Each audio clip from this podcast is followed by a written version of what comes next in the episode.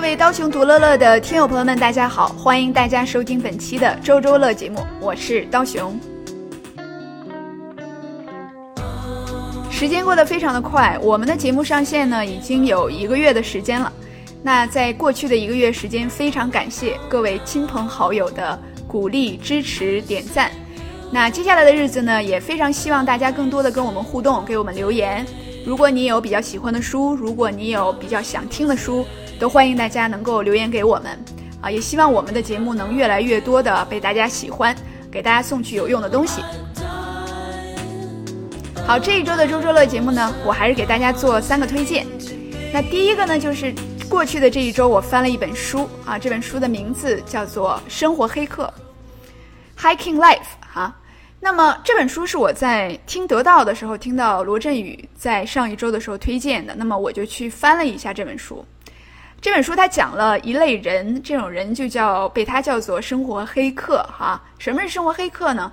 我们说平时我们谈到黑客这个概念的时候，指的是这个入侵电脑系统的人，然后他会抓到电脑系统里的某些弱点，然后自己使用一些工具和路径去实现自己的某种目的哈。那么，生活黑客其实是借用了这样一个概念，指的是那些对系统的漏洞非常感兴趣，对人生的系统漏洞很感兴趣，他愿意去实验、去钻研、去探索，找到这个新颖和聪明有效的方式去解决问题。比如说在健康方面，比如说在呃如何更努力的工作方面，如何更高效方面。掌控时间方面，掌控关系上面，掌控人生的意义方面，都可以做一个生活黑客。那么，其实这个生活黑客的概念，我觉得是一个比较宽泛的概念哈。你可以说某个人在某些方面他就是生活黑客，你也可以说他不是。那书里边举的这个例子呢，比如说 Tim Ferriss，他是一周工作四小时的作者，还有巨人的工具的作者，那么也是呃 self help 这一块现在比较。著名的比较重要的导师哈，那么再有呢就是凯文凯利，像他们两个平时把大量的时间其实都花在去探索最高效的生活方式、工作方式和健康的呃自我管理上面哈。那么他们的一部分工作其实就是在向大家分享这些成功人士啊，或者是高效的人士他们的经验哈。那么比如说，我觉得书里边有一个很有意思的例子，这个就体现了一部分的。生活黑客他们的一种精神哈，有一个叫 Nick Winter 的年轻人，嗯，他写了一本书叫做《Motivation Hacker》，是根据他自己的经历去写的。那他在三个月的时间里呢，给自己制定了一个非常大的目标，就是要三个月写完一本书，同时再完成七个其他任务，包括学习滑板、尝试跳伞、学三千个汉字、跟女朋友至少约会十次。跟一百个不同的人聚会，跑一个四小时的马拉松，把自己的幸福指数从六点三提升到七点三。另外还要开发一个叫 Script 的软件，哈，啊，听上去非常的疯狂，而且，呃，你会觉得说这个人感觉非常的 geek，哈，就是他把跟自己女朋友约会啊，还有自己提升幸福感啊，全都做成了指标放进来，哈。那么在这三个月的时间里边，他基本上是每天工作十二小时。他最大限度的去减少分散自己注意力的东西，哈，他就想了一个办法，把自己的工作时候的电脑屏幕还有自己的表情，同时都录下来，发给自己的朋友，让自己的朋友呢去监督自己有没有去做别的事情啊，有没有玩手机啊，有没有在网上冲浪做别的哈。然后他用这样的一个办法呢，不断增加每一天的这个工作时间。然后他这三个月下来之后，不仅是工作的任务完成了。比平时接触的人还多了五倍，一天还做一百二十五个引体向上，跟自己女朋友的关系还变好了。所以听上去是一个有点鸡汤、有点鸡血的一个一个故事哈。但是其实这个例子就是很好的反映了，呃，作者所描述的这一类，你说社会现象也好，或者说是人群也好吧，就叫生活黑客。书中呢介绍了关于如何。Hack time 如何这个 hack motivation hack health，还有这个关于 relationships 这方面的管理技巧，那大家感兴趣的话可以去看一下。我觉得作者的口吻整体来说应该说是褒贬参半，就是有这样一种追求呢，其实是代表着一种呃追求更好的自己、更舒适的生活、更健康的一种生活状态。那其实你可以说它是比较积极向上的一种人生状态。另外一方面呢，其实作者也在质疑这么做到底有没有意义？哈，呃，这样做做到了一种比较极端的极度的情况，那么是不是会失去一些生活的意义？那我觉得这是一个非常个人化的问题哈，但是作为一个过去几年的一个比较兴起的现象啊，我觉得大家也可以去关注一下，就这就是这本书叫《生活黑客》。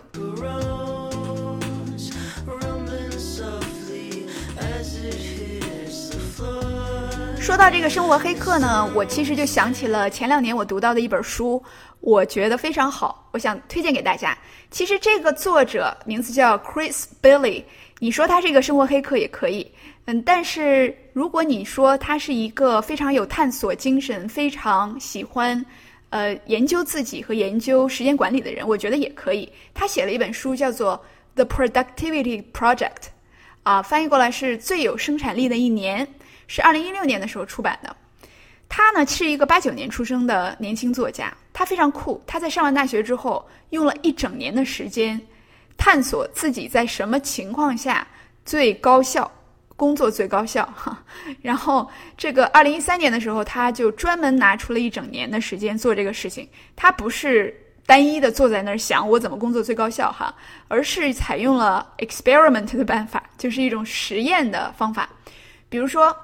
他会测验自己每天五点起床三个月啊，比如说断网十天，或者是完全跟外界隔离十天，或者完全不做家务十天，或者是一个月时间完全不喝咖啡或者任何饮料等等等等，就不断的在不同的时间段给自己做呃实验，来测试在什么样的情况下自己的状态是最好的。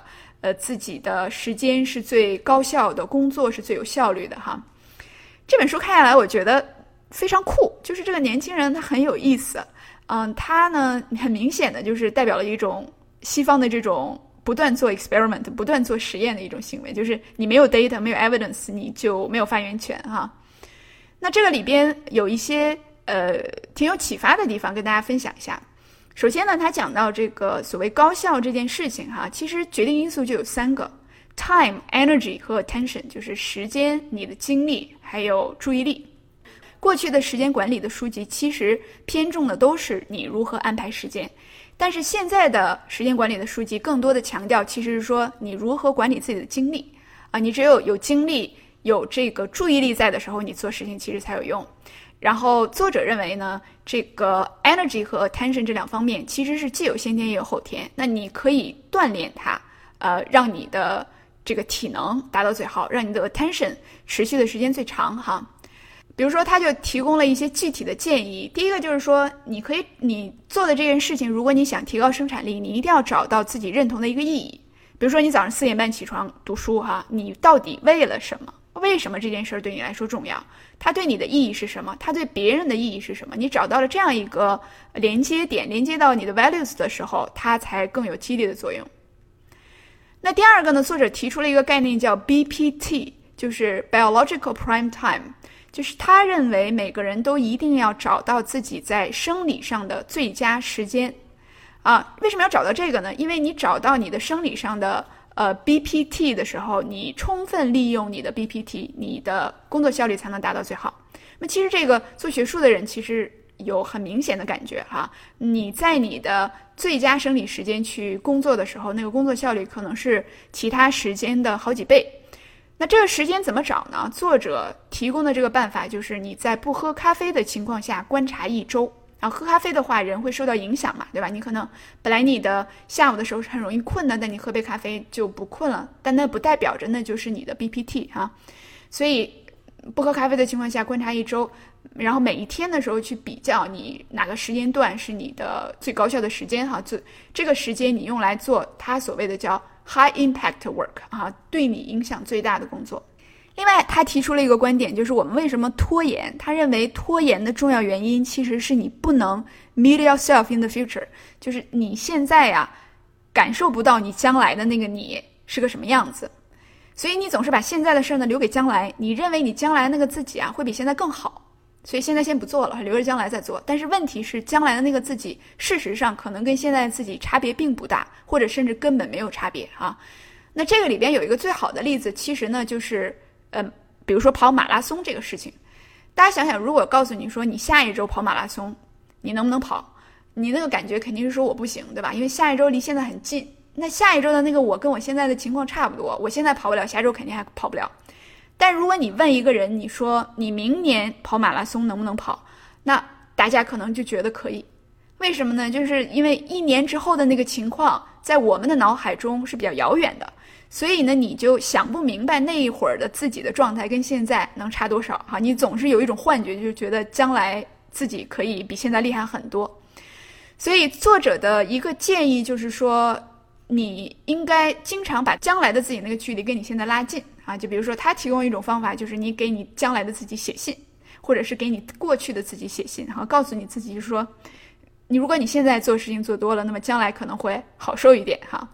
所以这是他讲到拖延症的一点。另外一个很有意思的一段话啊，我印象非常非常的深，就是他讲到不要工作太多，要少工作啊。这个道理是怎么来的？有一个研究在书里面提到，显示呢，一周工作五十五个小时。